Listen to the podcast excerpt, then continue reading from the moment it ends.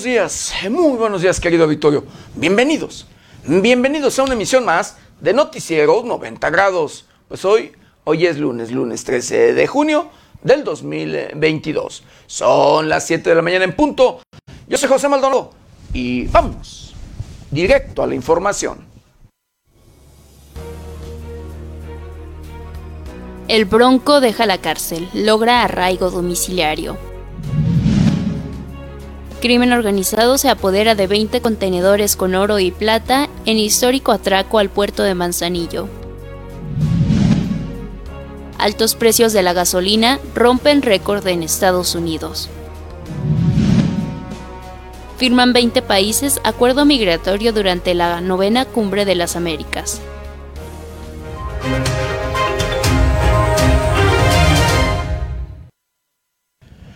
Bienvenidos, bienvenidos a una emisión más de Noticieros 90 grados. Pues sí, hoy, hoy es lunes, lunes inicio de semana y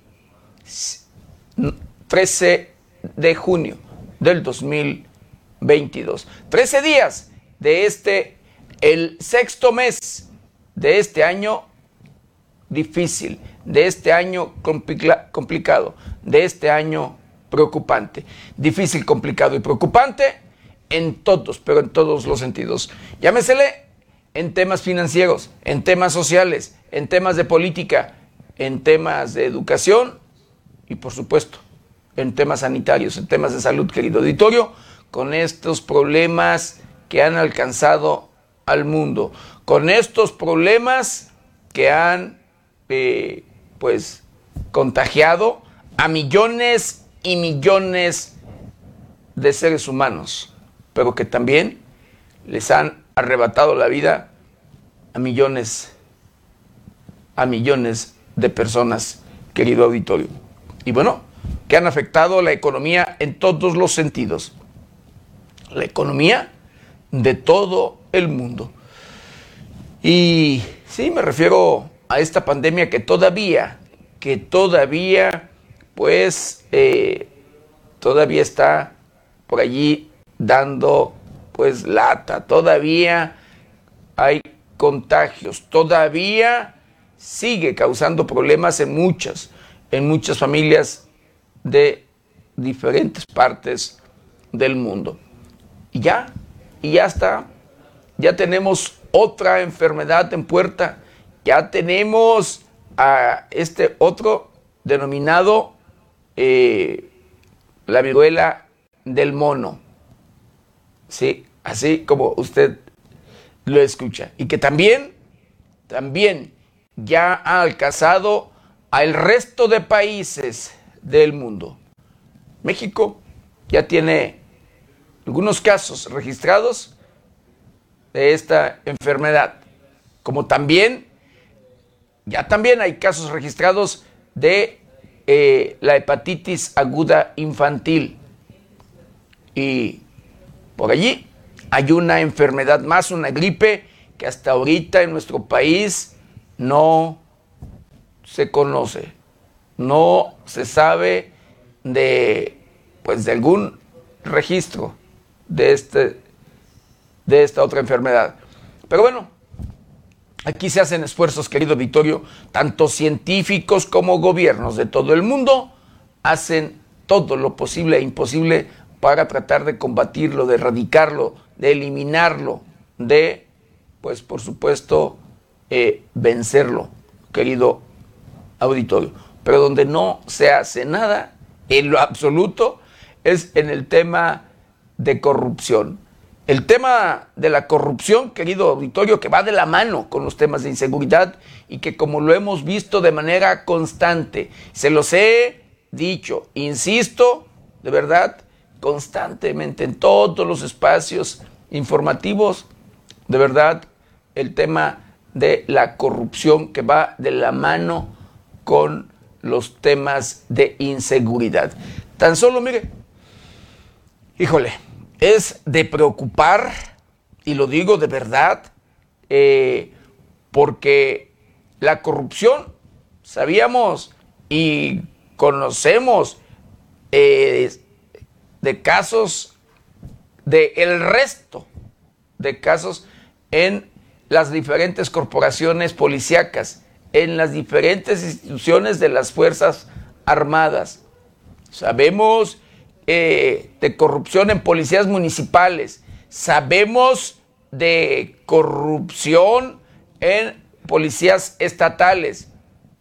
Sabemos luego también de que ya hasta en el ejército, en el ejército personal de la Secretaría de la Defensa Nacional, pues este, también eh, hemos visto que se encuentran involucrados, o hemos registrado que se encuentran involucrados en temas de corrupción.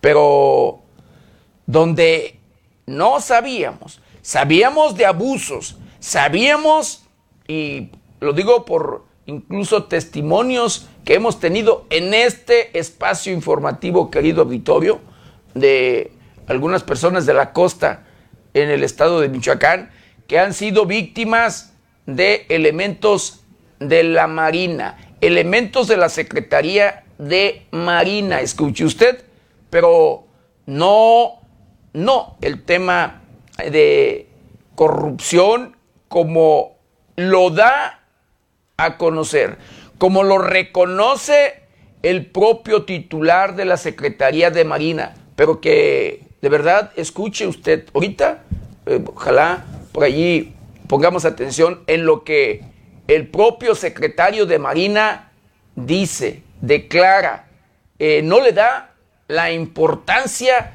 eh, necesaria.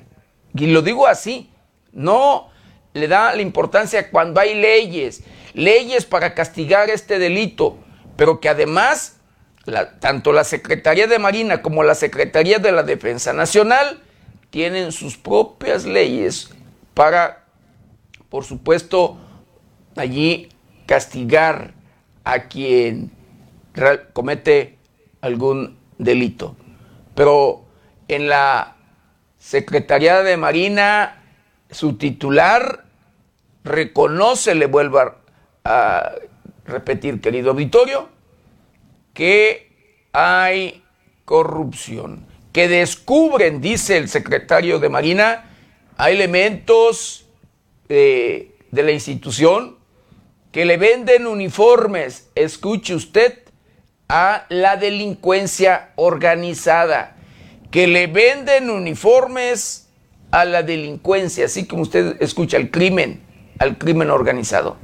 Por eso le digo e insisto, la corrupción va de la mano con los temas de inseguridad. Esto es así y comprobado.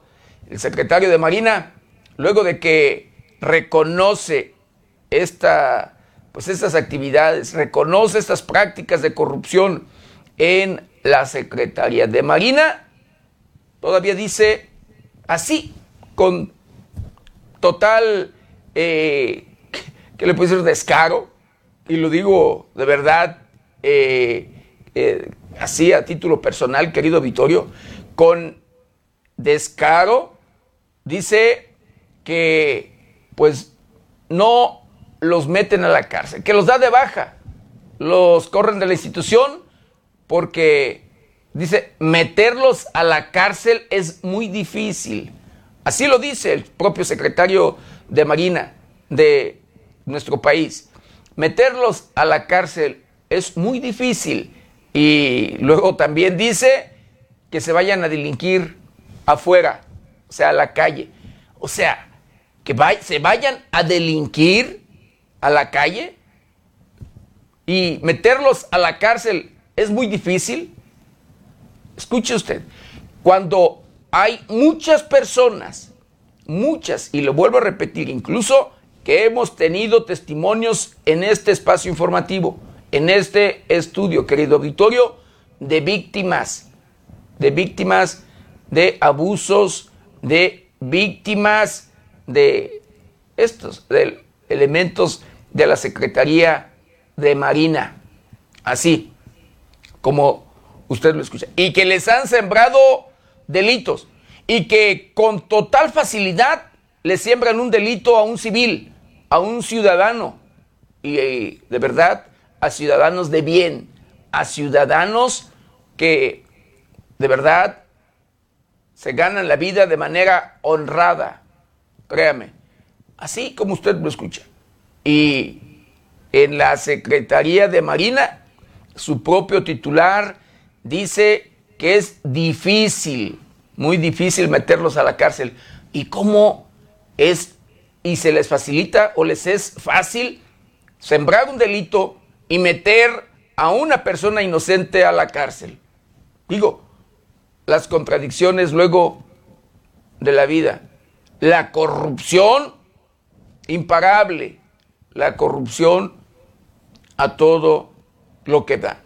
De verdad, es preocupante, preocupante porque eh, creemos y confiamos, y sí, porque todavía en quien tenemos más confianza todavía los mexicanos, pues es en la Secretaría de la Defensa Nacional y en la propia Secretaría de Marina.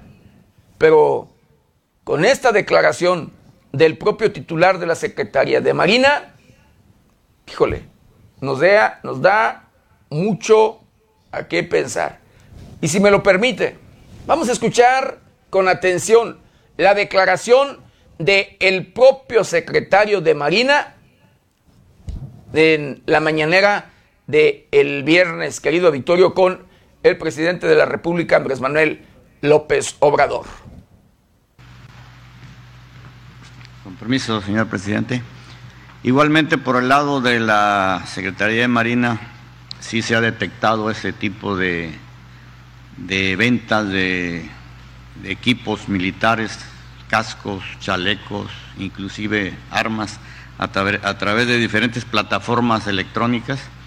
Y de una u otra manera eh, estamos viendo a través de la inteligencia naval eh, de dónde vienen esas plataformas, porque muchas veces están ocultas, pero definitivamente incluso pues desde Estados Unidos se puede comprar a través de internet o a través de alguna plataforma ese tipo de equipamiento y también, ¿por qué no decirlo? Al menos sí pasa, ah, nos ha pasado dos o tres veces dentro de nuestra institución, hemos detectado elementos que sacan de nuestros españoles, sobre todo uniformes, y los venden a la delincuencia organizada, pero afortunadamente nuestra contrainteligencia los ha detectado y los hemos dado de baja porque pues meterlos a la cárcel es muy difícil por cuestiones jurídicas, ¿no? pero de que se van de la institución, se van. Si quieren delinquir, que lo hagan afuera, pero no adentro. Eso es lo que les podemos decir en cuestión de cascos, pues sí, eh, lo hemos visto, la, la, delincuencia los trae, pero pues los consiguen, como les digo, a través de diferentes plataformas y que las estamos investigando. Gracias. Así como usted lo escuchó. Es la declaración del propio titular de la Secretaría de Marina en presencia del presidente de la República, Andrés Manuel López Obrador. A un lado, allí lo tenía, a un costado, el secretario de Marina. Así como usted lo escucha.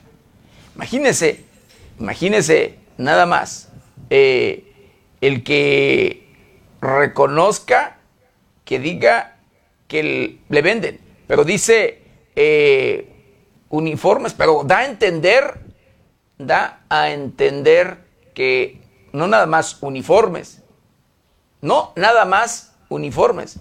Incluso me gustaría ahí en producción que nos apoye para volver a repetir este, eh, el, valga allí la declaración del propio secretario de Marina y poner atención en esa parte, querido auditorio, donde pues dice que uniformes, pero no, pues queda allí ambiguo. O sea, trata de dar a conocer que, o a entender que también, porque así lo da a entender, que también otras cosas es de lo que les venden a la delincuencia organizada. No nada más uniformes. Escuchemos de nueva cuenta, querido Vittorio. Con permiso, señor presidente. Igualmente, por el lado de la Secretaría de Marina, sí se ha detectado ese tipo de, de ventas de equipos militares, cascos, chalecos, inclusive armas a, través de diferentes plataformas electrónicas y de una u otra manera eh, estamos viendo a través de la inteligencia naval eh, de dónde vienen esas plataformas, porque muchas veces están ocultas, pero definitivamente incluso pues desde Estados Unidos se puede comprar a través de internet o a través de alguna plataforma ese tipo de equipamiento. Y también, ¿por qué no decirlo? Al menos sí pasa, nos ha pasado dos o tres veces dentro de nuestra institución, hemos detectado elementos que sacan de nuestros españoles, sobre todo uniformes, y los venden a la delincuencia organizada, pero afortunadamente. Sobre todo uniformes, dice. Sacan, dice, sobre todo uniformes. O sea, da a entender que también, seguramente, pues, dígame usted, ¿qué es lo que hay en una institución armada? Uniformes, armas, cartuchos, eh, nada más. Sobre, y dice, sobre todo uniformes. Así. Pero bueno, así las cosas en la Secretaría de Marina, así las cosas en nuestro país, querido auditorio, así la corrupción en nuestro país, porque, híjole, de verdad, esto cada día se ve más difícil y que cuando no se quiere combatir, cuando no se quiere ir a, acabar con este mal, pues nunca van a cambiar las cosas. Y yo le he dicho, de verdad, mire, la corrupción es un negocio que enriquece, ¿sí? A políticos y criminales a todo mundo enriquece. Y ahí está el ejemplo claro, de verdad, eh, nuestro país. ¿Cómo es posible que así, con esa facilidad, el propio secretario de Marina diga, no los metemos a la cárcel porque es muy difícil? Imagínese usted, cometer un delito y no meterlos a la cárcel. Eso es un delito y grave, de verdad. Pero para el secretario de Marina, dice no. Y todavía dice, mejor que se vayan a delinquir a la calle, que se vayan afuera, dice. Esto es de preocupar, querido auditorio, porque entonces, ¿en manos de quiénes estamos? ¿En manos de quiénes? De verdad. Y lo digo porque hemos tenido testimonios en este estudio, como se lo vuelvo a repetir, y que nos han, nos han dado su testimonio de cómo los elementos de Marina le siembran delitos, cómo los elementos de Marina se han metido a sus propias a sus propiedades, les han destruido, robado y demás. Marina, los elementos de Marina. Así como usted lo escucha. Señalamientos incluso, de verdad, y hemos visto videos donde los elementos de la Marina escoltando allí cuando llega eh, la droga a través de lanchas en algunos lugares del país. De verdad. Así como usted lo escucha. Triste y lamentable, pero es una realidad. Y bueno, vamos a hacer un recorrido, un recorrido por el portal de noticias más importante. Y en esta mañana, en Bosque animatan al director de la policía de Tizapán, el Alto, esto en el estado de Jalisco. Lo vinculan a grupos delictivos. Tigre de Bengala ataca a su cuidador, esto en Peribán y Michoacán. Hoy el mano a mano de Dodoli y Chacón en la, en la reinauguración de las plazas de la Plaza Salvatierra. Tiempo por México logra asamblea en Distrito 15. En Uruapan, Michoacán, ejecutan a una, a una pareja. Sujetos armados balean una casa y camioneta en Zamora, Michoacán. No se reportan víctimas. Inaceptable la, la persistencia del trabajo infantil en Michoacán, lo dice la diputada Gloria, Gloria Tapia. Aún vigente el plazo para alcaldes informen al Congreso avance de ejecución de planes de desarrollo. El presidente municipal de Morelia, Alfonso Martínez Alcázar, no puede deslindarse en materia de seguridad. Así lo dicen los diputados del Partido Acción Nacional y Morena. Recuerde que Morelia, el municipio, sí, la capital del estado de Michoacán, eh, pues ocupa el primer lugar en delincuencia, en inseguridad, en robos de vehículos, en asesinatos, en todos los sentidos, querido auditorio. Y el presidente municipal todavía dice que todo está bien, que tiene la mejor policía, la mejor inteligencia, el mejor equipamiento en todos los sentidos eh, eh, para la policía. Y los robos diarios, homicidios diarios, de verdad. Pero bueno, un niño, escuche usted, un niño mata a su vecino de 11 años jugando a los pistoleros, esto en Zitácuaro, en Zitácuaro, Michoacán. Mexicanos triunfan en automovilismo, logran la triple corona. Unidad y movilización para que siga la transformación, lo dice el diputado, el diputado Fidel Calderón Torreblanca, integrante de la 75 legislatura. El jabalí, presunto sucesor de Lalo Mantecas, líder de la familia michoacana. Esto, sí, este cártel que opera en Michoacán, Estado de México, Guerrero, entre otros lados que también luego tiene presencia. Así. Pues estas, estas y otras noticias las encuentra en el portal de noticias 90grados.com.mx. ¿Y ahora qué le parece? Lo invito a que me acompañe a ver juntos un día como hoy.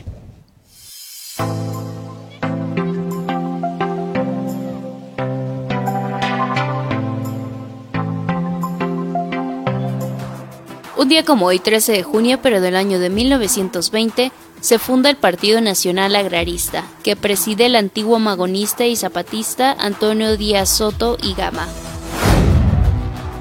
En 1939 arriba a Veracruz el buque Sinaí con aproximadamente 1.800 españoles que huyen de la represión franquista al fin de la Guerra Civil Española, en 1936 a 1939, y reciben asilo del gobierno mexicano. El Día Internacional de la Sensibilización sobre el Albinismo se celebra el 13 de junio de cada año. Tiene como objetivo crear conciencia mundial así como evitar el maltrato y discriminación hacia todas las personas que presentan esta condición. Asimismo, acabar con el estigma y falsas creencias sobre las enfermedades donde la superstición y el fanatismo no tienen cabida. Esta efeméride fue aprobada mediante la resolución emitida por la Asamblea General de las Naciones Unidas en el año 2014.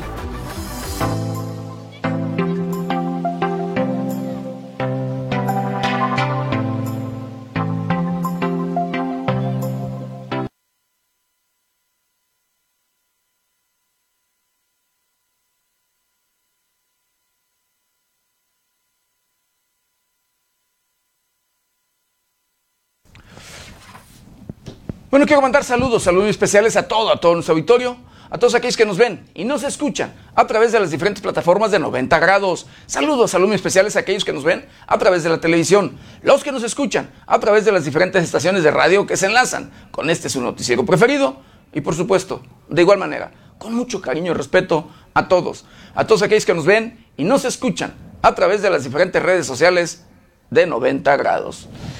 Y bueno, ya de lleno, de lleno con la información. Hablando de este tema precisamente que le comentaba, querido auditorio, que es preocupante en nuestro país.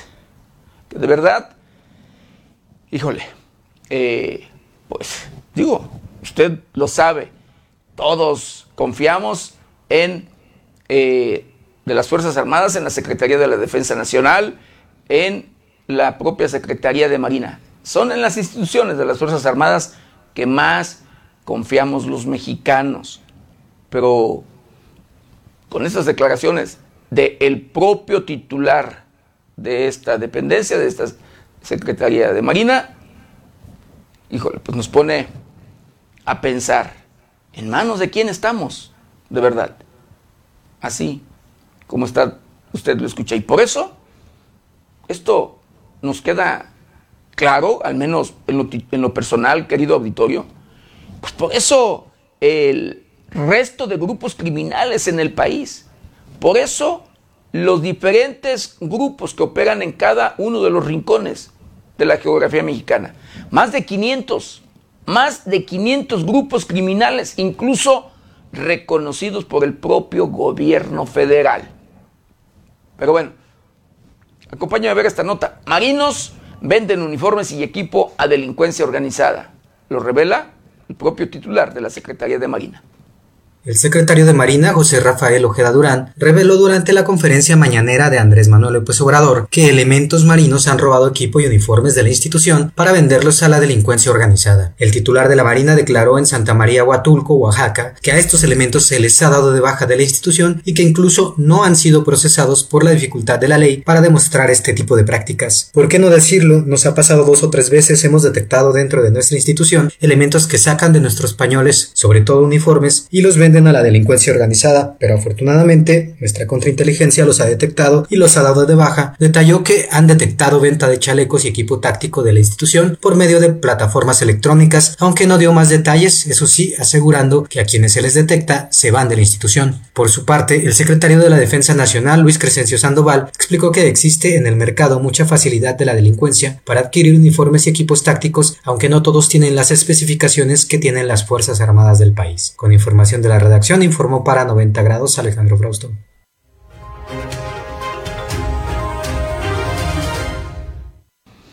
Así como usted lo escuchó. Pero además con ese tema de la corrupción, mire, los criminales fácil dan golpes. De verdad, en todos los sentidos. Ellos salen triunfantes. Y lo digo de verdad por este, híjole, robo, ¿cómo llamarlo? Del año, del siglo, o como usted lo quiera llamar. Ponga atención en la siguiente información.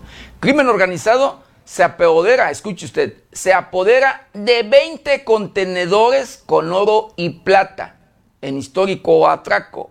Eh, esto en el puerto de Manzanillo.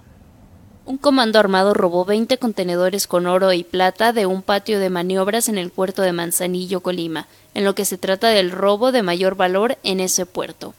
El evento tuvo lugar el pasado 5 de junio cuando un grupo de hombres fuertemente armados irrumpieron en el patio de maniobras de la empresa Maniobras Alonso Mireles, sometiendo a los vigilantes y a los empleados. Durante diez horas y pese a la presencia en la zona de guardias nacionales y autoridades militares, los delincuentes se apoderaron de 20 contenedores con oro y plata, cuyo propietario, origen y destino se desconocen. El hecho se manejó con suma secrecía.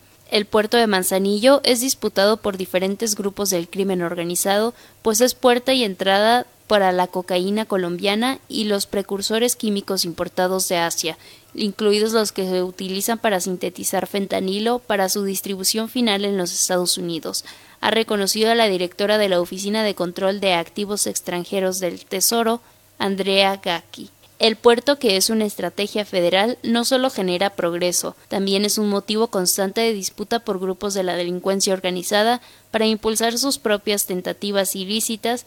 Eso se demuestra con los constantes aseguramientos de mercancía y sustancias ilegales, reconoció el exgobernador de Colima, Ignacio Peralta, en una visita del presidente López Obrador a la entidad en junio del 2020. Con información de la redacción para 90 grados, Jade Hernández.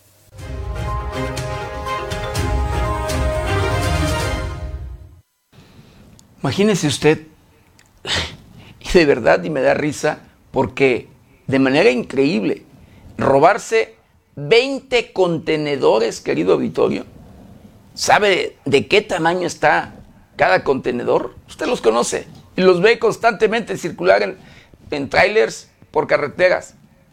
Sí, un tráiler se lleva luego un contenedor enormes, grandes, créame. No les sé decir exactamente cuánto mide, pero cuando menos, unos de largo, unos 8 metros, 7 metros, no sé, cuando menos, le, digo.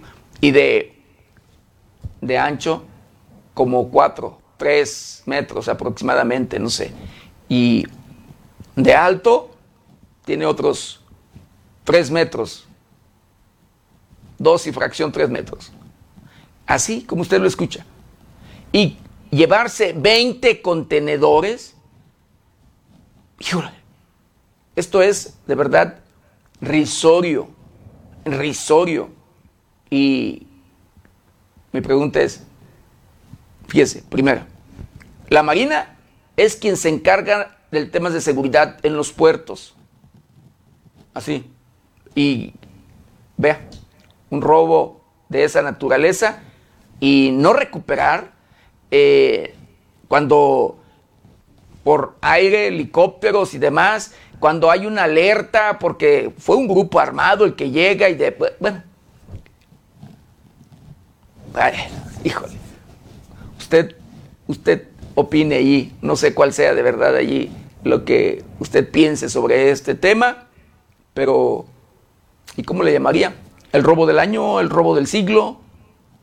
20 contenedores cargados de oro y plata. Pero en fin.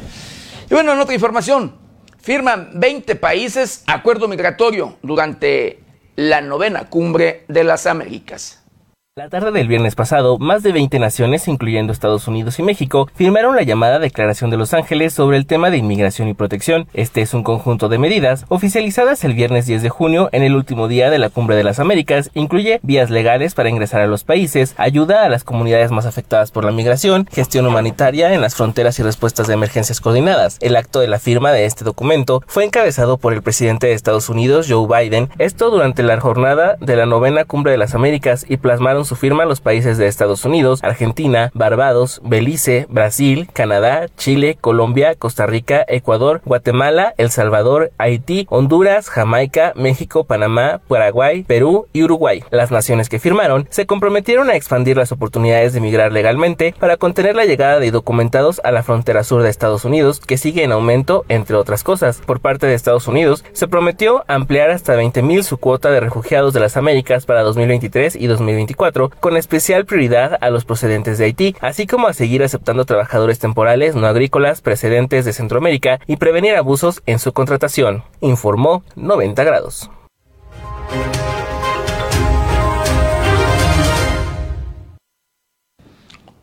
Pues ese es otro tema, querido auditorio, que incluso este tema migratorio, pues llega también por allí a afectar en todos los sentidos, porque los grupos criminales ¿sí? los grupos delincuenciales que operan en nuestro país reclutan a migrantes de manera voluntaria e involuntaria.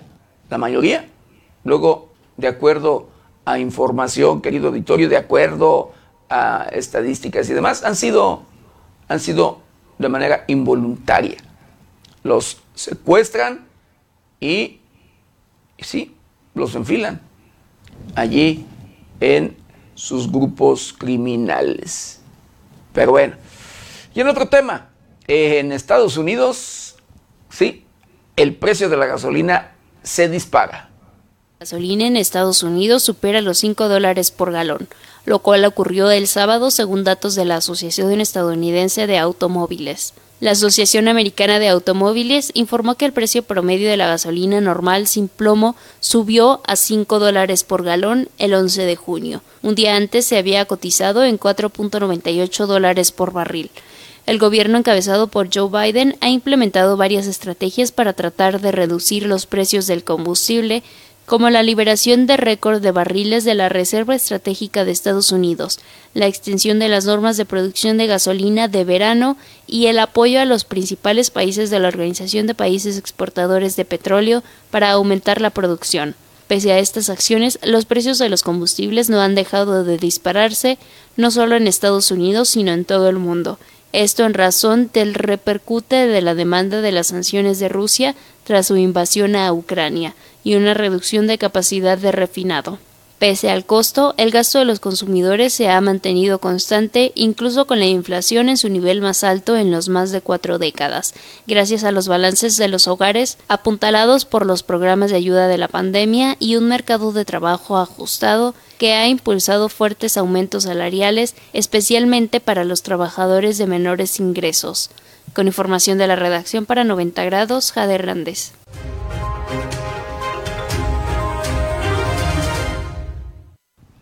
Bueno, y el expresidente de México, ¿sí? Carlos Salinas de Gortari, reaparece en, allá en España, en un restaurante de un chef mexicano. El expresidente Carlos Salinas de Gortari reapareció en España al visitar el restaurante del chef mexicano Pedro Evia, que se encuentra ubicado en Madrid. Esto se supo gracias a una publicación del propio chef, ya que no se aguantó las ganas de compartir su fotografía que se tomó junto a el exmandatario en esa visita a su restaurante. Fue a través de la cuenta oficial del lugar en Instagram donde se colgó la fotografía con el priista, misma que generó todo tipo de reacciones entre los usuarios. El restaurante Q78 Gastromezcal se encuentra en la calle Villaral y sirve platillos de comida mexicana. Cabe señalar que fue desde el 2020 que medios reportaban que Salinas de Gortari tenía como objetivo tramitar su ciudadanía española. Con información de la redacción para 90 grados, Jade Hernández.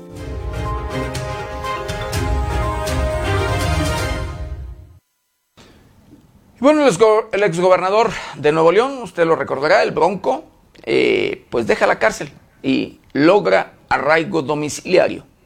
Luego de casi tres meses en prisión, los abogados del exgobernador de Nuevo León, Jaime Rodríguez Calderón, el Bronco, lograron cambiar la medida cautelar de prisión preventiva a arraigo domiciliario, bajo el argumento de resguardar su salud. La jueza de control Bárbara Melisa Gómez ordenó tras su audiencia el sábado que Jaime Rodríguez Calderón continúe su proceso judicial bajo arraigo domiciliario, uno por abuso de autoridad y el otro por delitos electorales. Una vez que el exgobernador se ha dado de alta en el hospital universitario, ya no volverá al penal de Apodaca número 2, sino que será trasladado a su domicilio ubicado en el municipio de García. La decisión jurídica vino tras 88 días de permanecer recluido en el penal de Apodaca 22. Apenas esta semana el actual gobernador Samuel García Sepúlveda redirigía hacia el Bronco las mentadas de madres recibidas por problemáticas por falta de agua y energía eléctrica. Aún hay bronco para todo, escribió en su cuenta de Facebook el sábado por la noche, en donde también indicó estar listo para demostrar su inocencia. Con información de la redacción para 90 grados, Jade Hernández.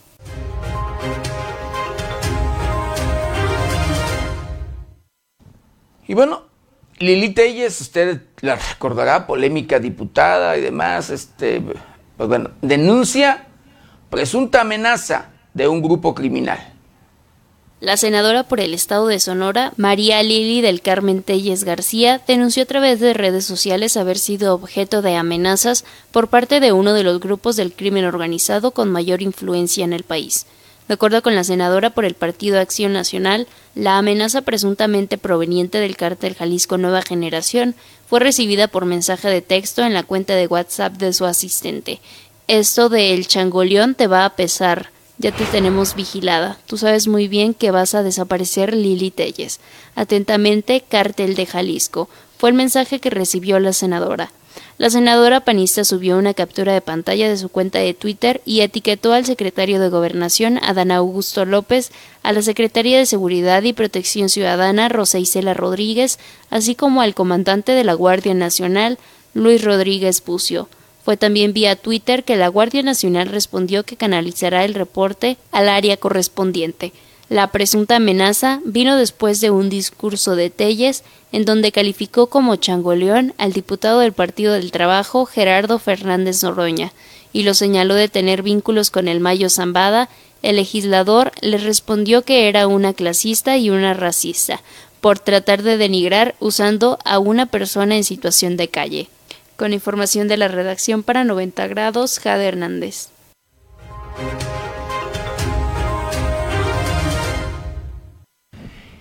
Y bueno, soy Robledo se contagia de COVID de nueva cuenta. El director general del Instituto Mexicano del Seguro Social, Zoe Robledo, dio positivo a COVID-19 por segunda ocasión. Además estuvo en contacto con el presidente Andrés Manuel López Obrador hace unos días.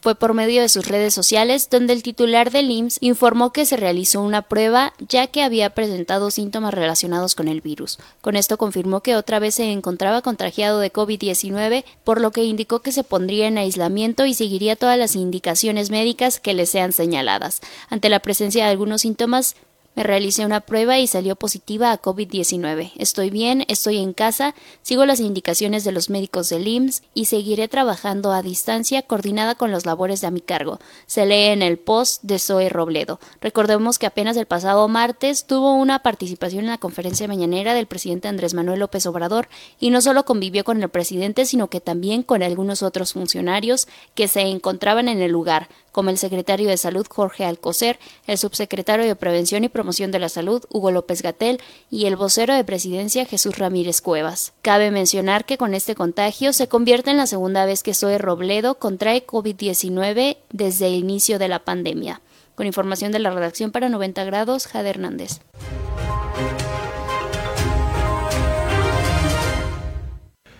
Por su parte, el secretario de Salud del Estado de Michoacán, el doctor Elías Ibarra, reconoce el riesgo de nueva ola de COVID-19 en la geografía michoacana.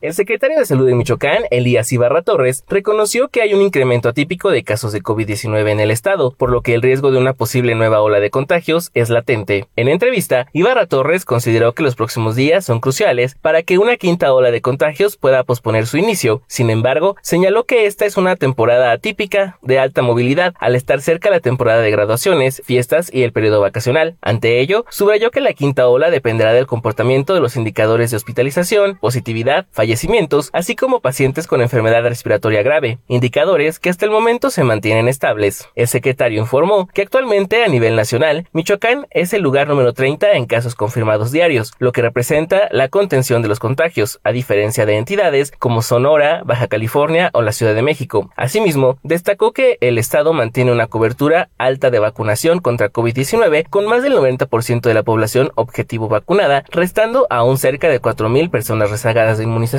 Cabe señalar que el corte al 11 de junio del 2022 se registraron en Michoacán 76 casos nuevos de COVID-19, 59 de ellos en Morelia y únicamente una defunción en la jurisdicción sanitaria de Zamora. Reportó para 90 grados Luis Manuel Guevara.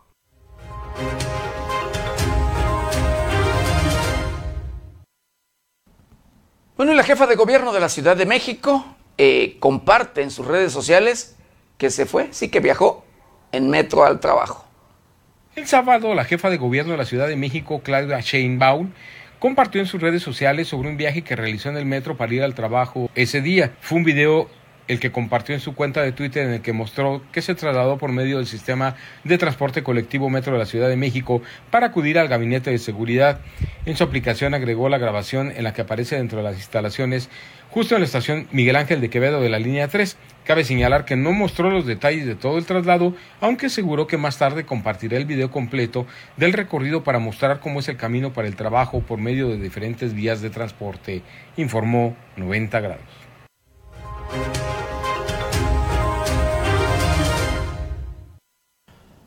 Y hablando de esto que le he insistido mucho, querido auditorio, con estos cambios climáticos, donde nosotros, los seres humanos, somos los depredadores, los que hemos causado daño de verdad a nuestro planeta, al medio ambiente, y que pues este se cobra las facturas, pues escuche usted, podría pisar, eh, por así decirlo, el estado de Michoacán hasta 19 fenómenos meteorológicos en temporada de lluvias. Entre 14 y 19 fenómenos meteorológicos podrían impactar el Pacífico en la temporada de lluvias y podrían llegar a Michoacán, informó el secretario de Gobierno Carlos Torres Piña. En la instalación de sesión permanente del Comité Estatal de Emergencias y Desastres Naturales para la temporada de lluvias y ciclones tropicales 2022, Torres Piña señaló que son 31 los municipios del estado que aún no cuentan con una instancia de protección civil, por lo que hizo un llamado a poner manos a la obra para enfrentar y prevenir cualquier eventualidad. Asimismo, ratificó la coordinación permanente entre los tres órdenes de gobierno en materia de protección civil para esta temporada de desastres naturales. Sin embargo, enfatizó que los municipios son los encargados de la primera atención a los pobladores, de ahí la importancia de contar con la instancia municipal de protección civil. El secretario señaló que se deben prevenir situaciones de desastre en la mayor medida ante los efectos impredecibles de la naturaleza. Además, subrayó que la sesión del Consejo se mantiene permanente para dar atención a los posibles daños que pudieran registrarse. Cabe destacar que Sinapecuaro, Susupuato, Hidalgo, Tuxpan, Irimbo, Contepec, Epitacio Huerta, Santa Clara, Tlazazalca, Cotija, Chavinda, Jiquilpan, Zaguayo, Cojumatlán, Briseñas, Charapan, Nahuatzen, Lombardía, Nuevo Urecho, Tanuato, Vista Hermosa, Penjamillo, Carácuaro, Nocupétaro, Tiquicheo, Churumuco, Tepalcatepec, Chinicuila, Parácuaro y Sináparo son los municipios michoacanos que no cuentan hasta el momento con instancia municipal de protección civil. Reportó para 90 grados Luis Manuel Guevara.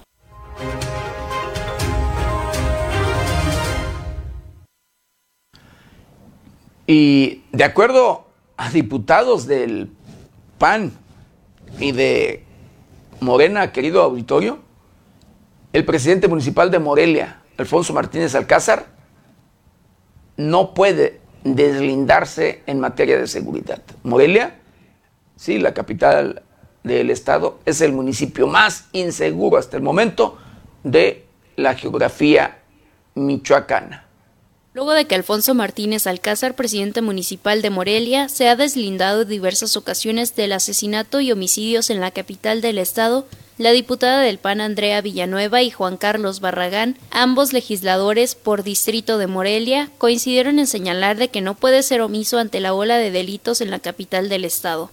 Sobre el tema, el diputado por el Distrito 16 de Morelia afirmó que Alfonso Martínez no es policía investigador para determinar si los homicidios ocurridos en Morelia están involucrados con el crimen organizado.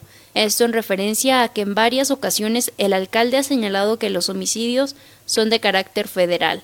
Agregó que la función investigadora corresponde a la Fiscalía General de Justicia del Estado es esta la que debe determinar si provienen de la delincuencia organizada o se debe a la inseguridad de la capital, misma que corresponde a la Policía de Morelia, pues así lo establece el artículo 115 constitucional.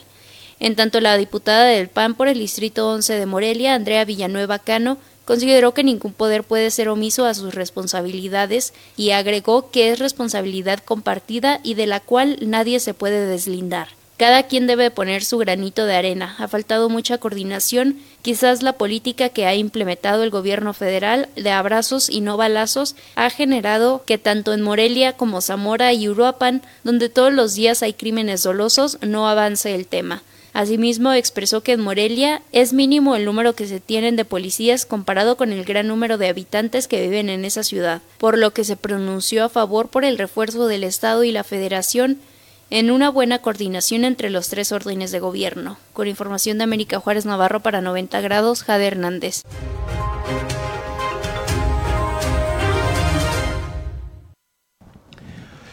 Pues sí, el presidente municipal Alfonso Martínez Alcázar de manera constante, escuche usted, pues trata de deslindarse de la inseguridad que se vive en la capital michoacana. Dice que a él no le corresponde. Eh, y presume tener la mejor policía, la mejor infraestructura, la mejor inteligencia, ¿sí? los mejores equipos en todos los sentidos. Incluso adquirió en fechas recientes pasadas, pues hasta vehículos Riser, estos vehículos que usted conoce para montaña, pero que pues hasta ahorita no vemos que den resultados. Bueno, eh, de acuerdo al dirigente nacional del PRD, Jesús Zambrano, dice que Silvano Aureoles, el exgobernador de Michoacán, el señalado como el más corrupto de en la historia del estado de Michoacán, que no anda prófugo. El exgobernador de Michoacán, Silvano Aureoles Conejo, no cuenta con ninguna orden de aprehensión ni anda prófugo de la justicia, aseguró Jesús Zambrano, dirigente nacional del PRD. Durante su visita de trabajo por la capital michoacana, el perredista señaló que posterior a que Silvana Aureoles concluyera su mandato, han sostenido contacto en diversas ocasiones. Y de Silvano Aureoles, pues no sé dónde esté, ni cómo vive. Eh, la verdad lo desconozco, así, no le doy más vueltas. ¿No ha tenido contacto con él? Hemos tenido conversaciones, sí, pero no me dice, oye, te estoy hablando desde tal lugar. Y fíjate que estoy acá viviendo en estas condiciones. No, pues como obviamente que hemos tenido conversaciones que él eh, las propicia sobre los problemas que está viviendo el país, la situación misma de Michoacán, sigue estando muy pendiente, por supuesto, de la situación de acá del Estado. Puntualizó Zumbrano Grijalva, quien recalcó que desconoce la residencia actual del exmandatario michoacano. La última aparición de Silvano Aureoles fue durante la celebración del 33 aniversario del Partido Revolución Democrática a través de un video que se transmitió durante los festejos en Morelia. El exdirigente nacional del Sol Azteca encabezó en Morelia el quinto pleno extraordinario del Consejo Estatal del PRD, evento donde tomaron protesta dirigencias municipales. Con información de Amanda Bautista Rodríguez para 90 grados, Jade Hernández.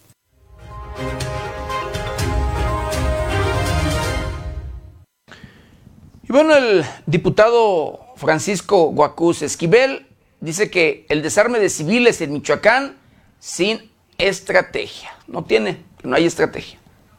Ante el programa de desarme voluntario que el gobierno del estado tiene previsto ejecutar en agrupaciones como Pueblos Unidos, se corre el riesgo de confrontaciones de falta de estrategia de seguridad, indicó Francisco Huacuz Esquivel, diputado federal. Señaló que no existe una planificación adecuada para ejecutar dicha acción. Declaraciones muy erradas del secretario de Gobierno. Yo sinceramente creo que eso va a fracasar y no se va a dar. No habrá una situación de tal naturaleza y finalmente lo único que queda es que no se dé una confrontación ya que sería desastroso, señaló el perredista.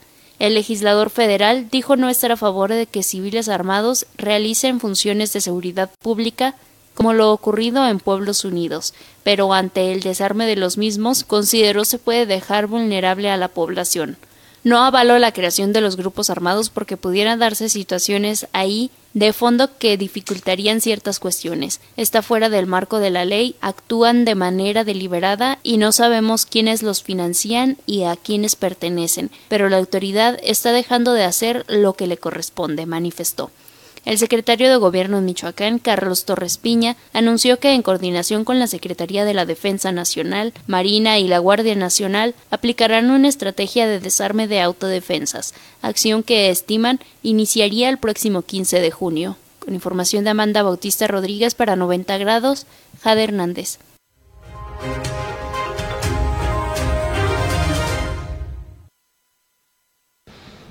Y bueno, hablando de estos exámenes del Ceneval que se ha anunciado, se ha publicado, se ha informado, se aplicarán. Pues bueno, en solo cinco días, más de cinco mil aspirantes registrados a estos exámenes para el ingreso a normales del estado de Michoacán. En Michoacán concluyó con éxito la primera semana de registro para la aplicación de exámenes de ingreso a las escuelas normales en la entidad. A una semana de que comenzara el proceso que dará certeza y transparencia, se tiene una base de datos de alrededor de 1.200 aspirantes en las ocho normales y al Centro de Actualización para el Magisterio en Michoacán que se han registrado para presentar la evaluación, con el objetivo del gobernador Alfredo Ramírez de acabar con las irregularidades e injusticias que se presentaban en el proceso para entrar a las normales por primera ocasión se aplicará el examen de ingreso por parte del Centro Nacional de Evaluación para la Educación Superior, Ceneval. Será para el 20 de junio, el último día para el registro de aspirantes y el domingo 10 de julio se aplicará el mismo. La ficha se puede tramitar en línea a través de la página registroenlinea.ceneval.edu.mx. Para el próximo ciclo escolar habrán 1.080 espacios en las normales en la entidad y el CAM donde se busca elevar la cantidad de la educación en beneficio de las niñas michoacana. Con información de la redacción para 90 grados, Jade Hernández.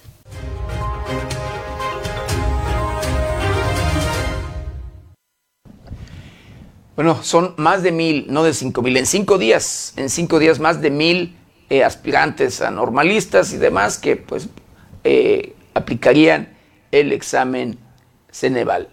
Más de mil interesados. Bueno, hablando, sí, de ese sector educativo, La Coordinadora Nacional de Trabajadores de la Educación, sección 18, exige reunión con el gobernador de Michoacán, Alfredo Ramírez Bedoya insiste Coordinadora Nacional de Trabajadores de la Educación, sección 18, en reunirse con Alfredo Ramírez Bedoya, gobernador de Michoacán, con la finalidad de concretar avances de su pliego petitorio, que comprende 19 puntos. A decir de Edgardo Cervantes, secretario técnico de gestoría de la reconoció que las mesas de diálogo con autoridades de gobierno continúan, pero con mínima solución a los diversos conflictos que la denominada ala democrática plantea. La Coordinadora Nacional de Trabajadores de la Educación nuevamente salieron a las calles a manifestarse para exigir atención a sus demandas y bloquearon la circulación de la avenida Ventura Puente. La protesta de los docentes originó molestia entre los transportistas y automovilistas particulares, quienes buscaron alternativas viales para circular, informó para 90 grados Amanda Bautista Rodríguez.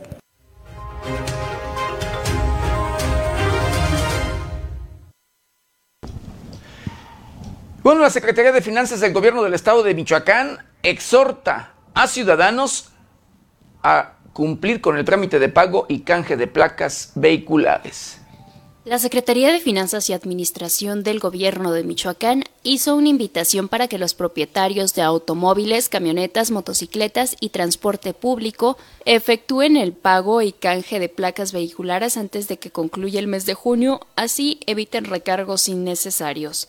El subsecretario estatal de ingreso de la Secretaría de Finanzas y Administración, Salvador Juárez Álvarez, informó que el plazo demarcado para el pago de placas es hasta finales del presente mes, lo que evitará, si se cumple puntualmente, la generación de recargos moratorios. Manifestó que es importante que los interesados acudan a los módulos y a las oficinas recaudadoras para no sufrir problemas de aglomeraciones a fin de mes. El funcionario estatal indicó que los requisitos para el pago y el canje de placas 2022 son identificación oficial actualizada, factura del vehículo a copia de factura original y carta original vigente si se trata de financiamiento, CURP o RFC comprobante de domicilio no mayor a 90 días, estar al corriente con el refrendo anual y el pago de placas anterior, o en caso de extravío o robo, la denuncia ante las autoridades correspondientes. Juárez Álvarez dio a conocer que en el caso del interior del Estado, los automovilistas pueden acudir a las oficinas recaudatoras que existen en los municipios, mientras que en Morelia hay diferentes módulos. Acueducto 644, Colonia Chapultepec Norte, macromódulo de Ciudad Universitaria en Lázaro Cárdenas 210, Colonia Chapultepec Sur, Policía y Tránsito, Sala C de la Terminal de Autobuses y Villas del Pedregal en el C5. También funciona para el mismo fin los módulos de Capuchinas en el Centro Histórico de Morelia y el de la Oficina de Rentas en Avenida Lázaro Cárdenas, 1016, Colonia Ventura Puente, precisó. Los horarios de atención son de 9 a 15 horas. Con información de la redacción para 90 grados, Jade Hernández.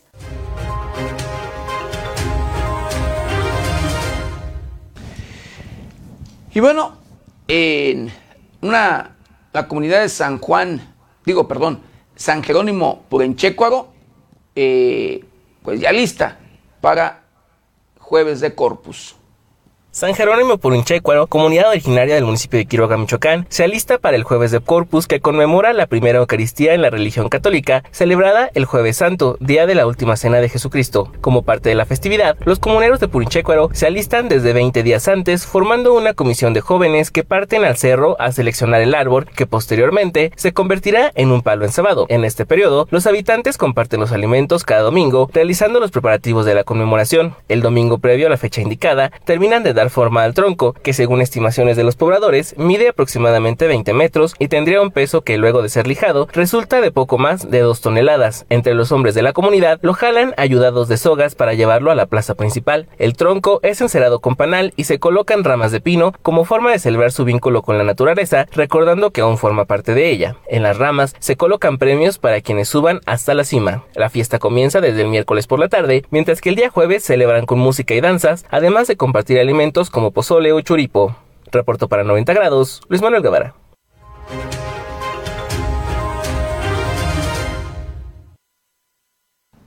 Bueno, y en Cancún, en una escuela, escuche usted, surge un socavón.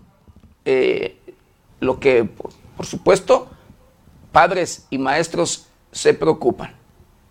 Luego de las fuertes lluvias registradas hace 15 días, un socavón que con autoridad había sido rellenado en repetidas ocasiones, se abrió de nueva cuenta en la escuela primaria Víctor Hugo Bolaños de la ciudad de Cancún, lo que generó gran preocupación entre los docentes y los padres de familia. De acuerdo a los reportes, el socavón en la primaria se abrió debido a las lluvias que azotan hace algunas semanas a Cancún. Además, destacaron que ese pozo ya se había rellenado en varias ocasiones y además ya han pedido el apoyo de las autoridades educativas para rellenar definitivamente el socavón para que ya no represente un peligro para los alumnos que solían usar la zona como cancha de fútbol. Se sabe también que los mismos padres de familia han puesto de sus recursos para rellenar el lugar, ya acordonaron la zona y pusieron una silla para que los estudiantes no se acercaran y evitar que alguien pueda caer. Ante esta situación, el subsecretario de Educación en la zona norte del estado de Quintana Roo, Carlos Gorosica, informó que el fin de semana se enviará una brigada a la escuela primaria para delimitar la zona del socavón que surgió tras las lluvias, informó 90 grados.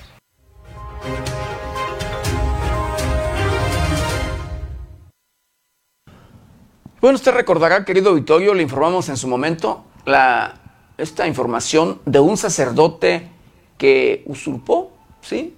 Usurpó funciones, no sacerdote, un civil, un civil que usurpó funciones de sacerdote. Se hizo pasar por sacerdote en una iglesia de Paracho, Michoacán. Este sujeto, ¿sí? Así como usted eh, lo, lo escucha, pues luego de un mes prácticamente que estaba oficiando misas, fue descubierto, pues fue denunciado. Este hombre amenaza a un director, a un representante de un medio de comunicación de Apatzingán, Michoacán, de donde es originario precisamente este presunto, pues, eh, pues, hombre que se disfrazó, que usurpó allí funciones de sacerdote. Amenaza al director del día del, del periódico o del medio de comunicación El Día de Michoacán.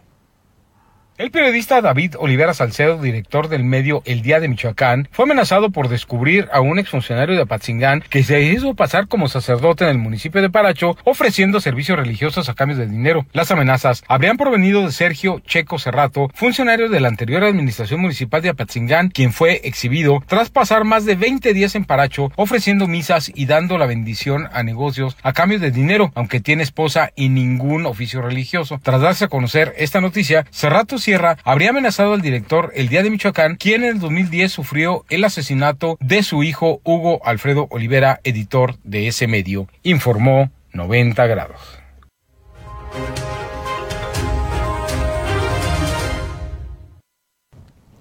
Ya las autoridades están tomando por allí pues las medidas, las medidas necesarias en este sentido, porque además el director de este medio de comunicación ya puso su denuncia. Nuestra solidaridad, por supuesto, para nuestro gran amigo David Olivera, amigo de décadas, décadas por allí de conocernos eh, en sí. Saludos, un abrazo muy fraternal y por supuesto, repito, nuestra solidaridad para él y su familia.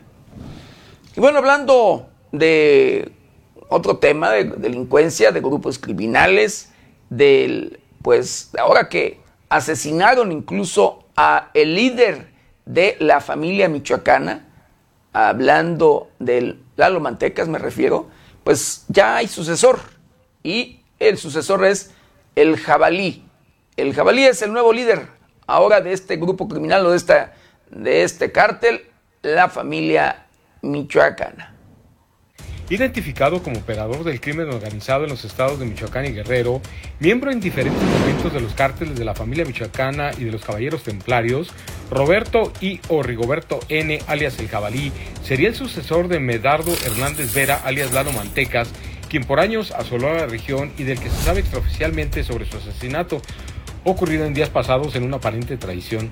El pasado 30 de mayo, familiares de Lalo Mantecas y o El 100 denunciaron a las autoridades la desaparición del capo, importante generador de violencia en el triángulo criminal que conforman los estados de Michoacán, México y Guerrero, donde además de la familia michoacana operan cárteles locales y nacionales, entre estos últimos el de Jalisco Nueva Generación y de Sinaloa.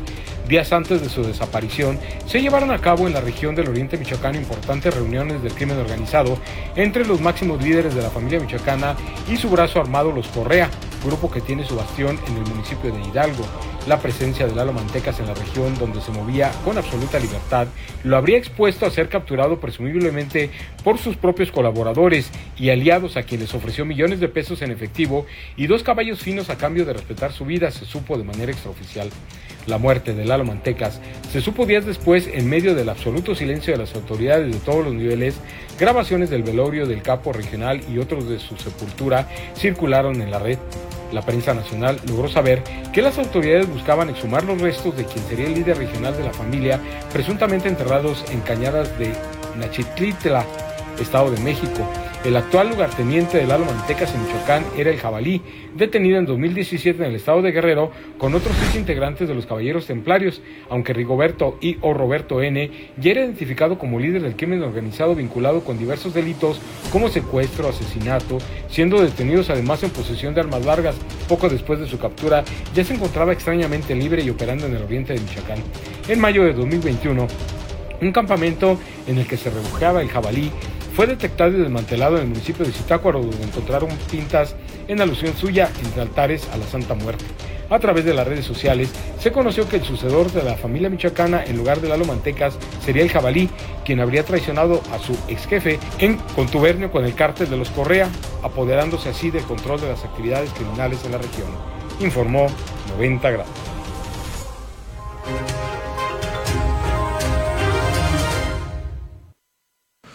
Pues sí, presuntamente, escuche usted, presuntamente es el sucesor.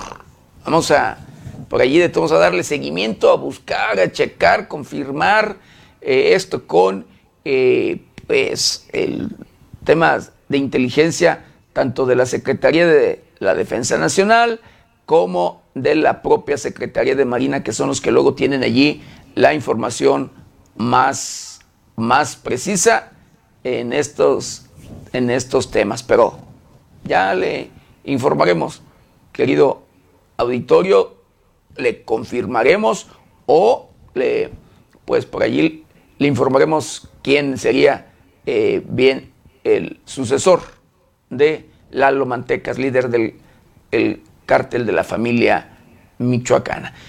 Y bueno, en una vivienda de Morelia, Michoacán, híjole, pues bueno, allí la semana pasada localizaron a una familia, a una familia sin vida, temas que constantemente se, se registran en el, la capital del estado de Michoacán. Pero bueno, vamos a otra, otra información. Un niño mata a su vecino de 11 años jugando a los pistoleros. Esto en el oriente del estado de Michoacán, en el municipio de Zitácuaro. Un niño de 11 años de edad perdió la vida mientras jugaba con su vecino con armas de fuego, en un domicilio del municipio de Zitácuaro, Michoacán. Los hechos tuvieron lugar en la comunidad de Ocurio, al interior de un domicilio donde dos niños jugaban con una escopeta, de acuerdo con datos preliminares. Durante su juego, uno de los menores había disparado el arma contra el otro e hiriéndolo de muerte. Elementos de los cuerpos de seguridad pública y auxilio confirmaron la muerte del menor, procediendo a acordonar la zona y dar parte a la autoridad ministerial. Finalmente, al sitio acudieron peritos de la Fiscalía Regional para realizar las diligencias correspondientes, asegurando el arma usada en este homicidio y trasladando el cuerpo de la víctima al servicio médico forense. Con información de la redacción para 90 grados, Jade Hernández.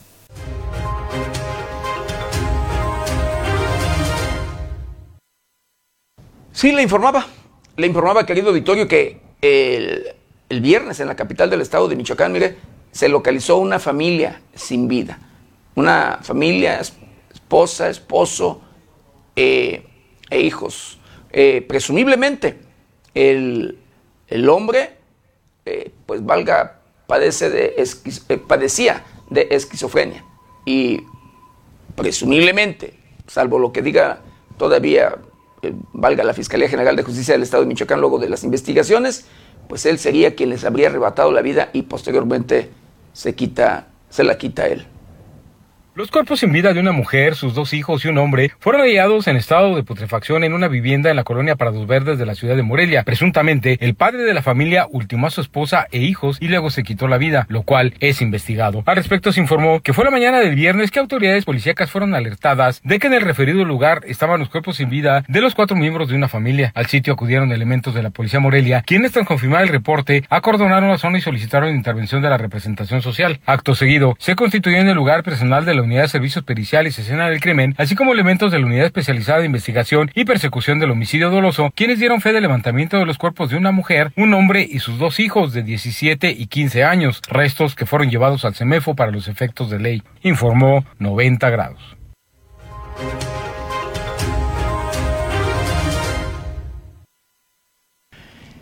Y escuche usted, gracias al GPS de un teléfono celular que había robado un sujeto, sí, que se robó, pues fue detenido. Este contaba ya con orden de aprehensión.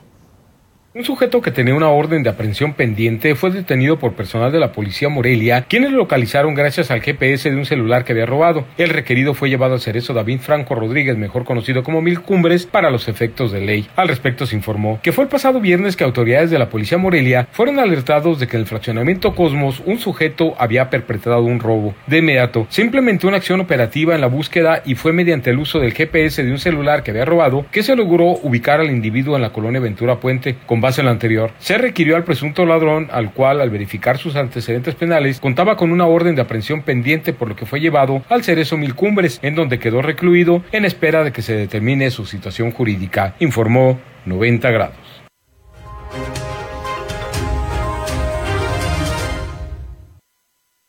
Y bueno, tras un asalto, muere de, infarto una persona, esto en un asalto en transporte público en la ciudad- el Estado de México.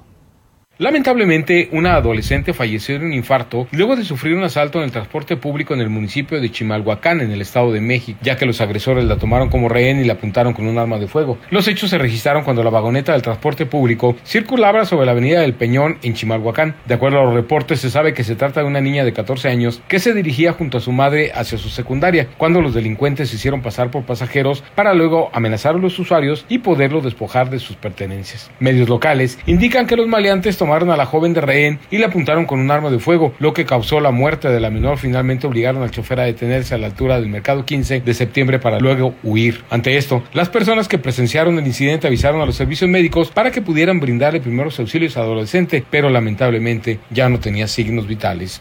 Informó 90 grados.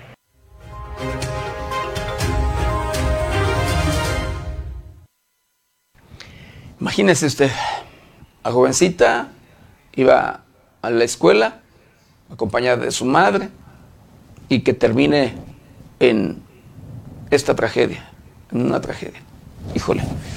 Bueno, así los temas de inseguridad y es en todo el país, querido Victorio, en todo, en todo el país. Y bueno, eh, Zamora, Michoacán, el municipio más inseguro del mundo, balean a una mujer en la colonia Ramírez. Se encuentra grave. Una mujer se debate entre la vida y la muerte tras ser atacada a balazos por sujetos desconocidos que viajaban a bordo de un automóvil color negro en Zamora, Michoacán. La agresión se registró aproximadamente a las 17.30 horas del sábado en la calle Francisco Moreno, entre las calles Michoacán y Córdoba de la colonia Ramírez. A la zona llegaron uniformados de la Policía Municipal, Policía Michoacán y de la Sedena, quienes aseguraron el perímetro, mientras paramédicos de rescate auxiliaban a la lesionada. Se trata de Mayra P., la cual fue llevada a un nosocomio para su atención médica. Peritos de los PEC se dieron cita en el lugar y tras procesar la zona embalaron siete casquillos percutidos calibre 9 milímetros, los cuales fueron integrados a la carpeta de investigación correspondiente para dar con los responsables de esta agresión, informó 90 grados.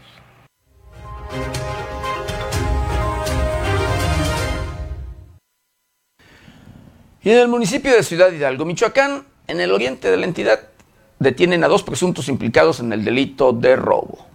En posesión de dinero en efectivo presuntamente producto de un robo, oficiales de la Secretaría de Seguridad Pública del Estado de Michoacán aseguraron a dos personas en el municipio de Hidalgo. Al respecto de ellos se informó que elementos de la Policía Michoacán se encontraban en labores de patrullaje en la colonia Barranca Seca de la cabecera municipal Ciudad Hidalgo, cuando les abordó un hombre con heridas de violencia quien les comentó que había sido víctima de un robo de su maletín con dinero en efectivo y documentación personal con base en lo anterior. Se le brindó la atención y comenzaron las movilizaciones para dar con los responsables. Momentos después, al circular sobre el camino que lleva a la tenencia de San Matías el Grande, los uniformados detectaron un vehículo que era conducido con exceso de velocidad porque le marcaron el alto. Posteriormente, se realizó una inspección a la unidad donde se encontró el maletín y varios billetes entre sus pertenencias que coinciden con las características descritas por la víctima. Por ello, se procedió a la detención de los implicados, quienes fueron puestos a disposición de la autoridad competente a fin de llevar a cabo las diligencias correspondientes, informó 90 grados.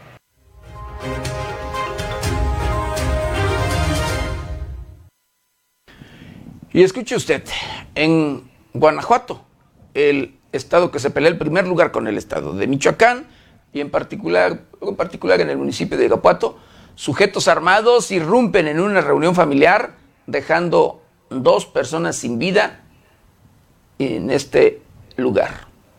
Una reunión de familia se convirtió en pesadilla al ser blanco de un ataque armado que dejó sin vida a dos hermanos y a la madre lesionada. Todo ocurrió alrededor de las 20:40 horas del sábado sobre la calle Argentina, al momento que sujetos desconocidos llegaron y dispararon contra los presentes. Un masculino quedó al exterior de la vivienda junto a la fémina y el segundo al interior, quien al parecer quiso ocultarse de sus agresores. En el sitio, las víctimas fueron identificadas como Francisco Iván de 28 años, Julio César de 27 y Francisca de 58 años de edad. El lugar fue delimitado con cinta amarilla, mientras que agentes de investigación criminal, en conjunto con servicios periciales, llevaron a cabo las averiguaciones correspondientes.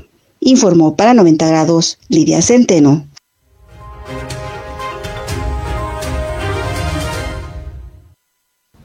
Y bueno, en cinco comunidades, sí, de allí mismo, del, del municipio de Irapuato, Guanajuato, esparcen restos humanos.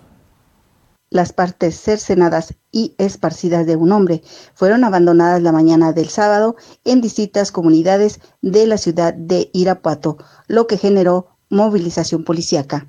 Uno de los hallazgos ocurrió afuera de una tienda de abarrotes ubicada en la calle Miguel Hidalgo, donde abandonaron la cabeza encobijada y con un mensaje. Luego, en la plaza principal del poblado de Guadalupe de Rivera, fueron halladas las extremidades del cuerpo. En las canchas de básquetbol de la comunidad El Romeral, los genitales fueron abandonados. El torso fue arrojado en la calle Morelos de el poblado de Morelos, Guadalupe. Finalmente, en la parada de microbús de Venado de Yostiro, sobre la carretera federal Abasolo Irapuato, se encontró ropa ensangrentada. Para 90 grados informó Lidia Centeno.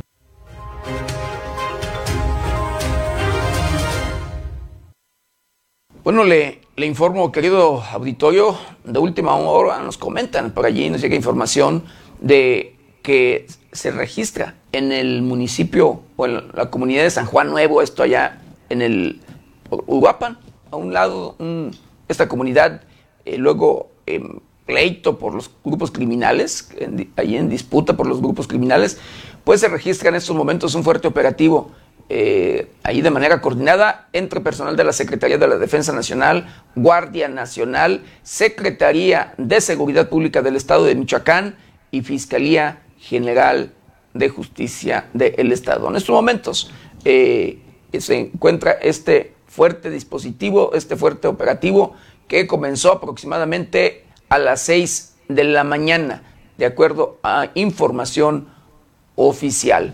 Eh, ¿Cuál será el, el, motivo? Pues usted, usted ya lo sabe, este es un lugar, le vuelvo a repetir, en disputa por grupos, grupos criminales. Y bueno, eh, no sé si también tenga que ver con este tema del desarme, del desarme, que ya le informaremos también, porque recuerde que el gobernador del estado de Michoacán, Alfredo Ramírez Bedoya, eh, por allí y habló, comentó y constantemente lo dijo, que se desarmarán a los grupos o los denominados o autodenominados grupos de autodefensas que hay en algunos lugares. Y en ese lugar, precisamente en San Juan Nuevo, se hacen llamar algunos grupos autodefensas. Hay barricadas en las entradas, las diferentes entradas de este, de este lugar, de este municipio.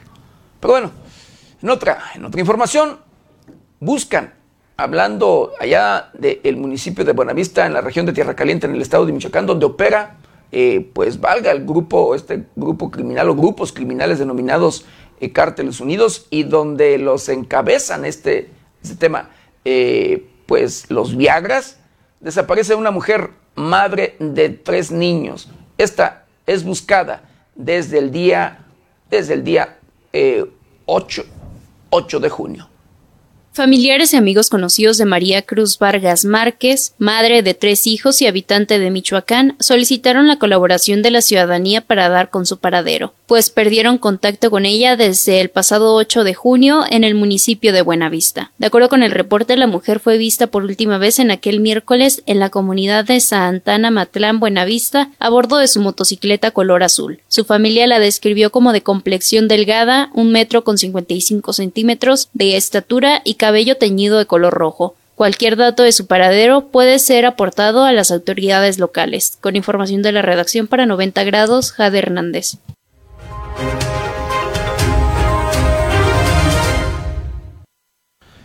Bueno, ¿qué le parece? Acompáñeme a conocer el pronóstico del tiempo para las próximas horas.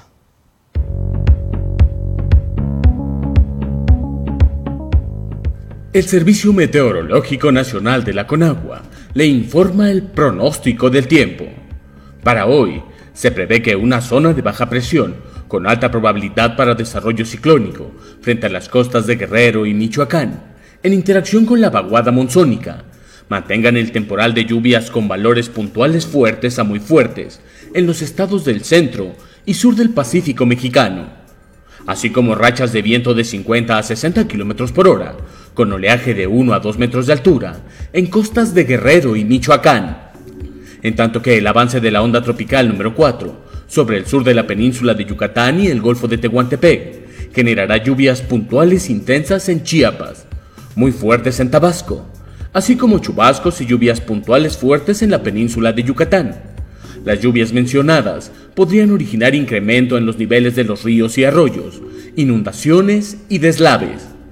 Por otra parte, canales de baja presión, en interacción con inestabilidad atmosférica superior y con el ingreso de humedad del Océano Pacífico y Golfo de México, generarán chubascos vespertinos y lluvias puntuales fuertes acompañadas de descargas eléctricas sobre entidades del noroeste, norte, noreste, occidente y centro del territorio nacional, incluido el Valle de México, así como lluvias puntuales muy fuertes en Puebla e intensas en Oaxaca y Veracruz, con posible caída de granizo en el norte, occidente y centro de México.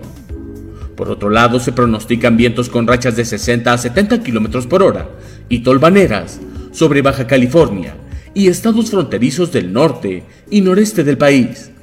Finalmente, una circulación anticiclónica en niveles medios de la atmósfera mantendrá ambiente vespertino cálido a caluroso en gran parte del territorio mexicano, con temperaturas de 40 a 45 grados Celsius en zonas de Chihuahua, Coahuila y Nuevo León, y máximas por arriba de los 45 grados Celsius en zonas de Baja California y Sonora.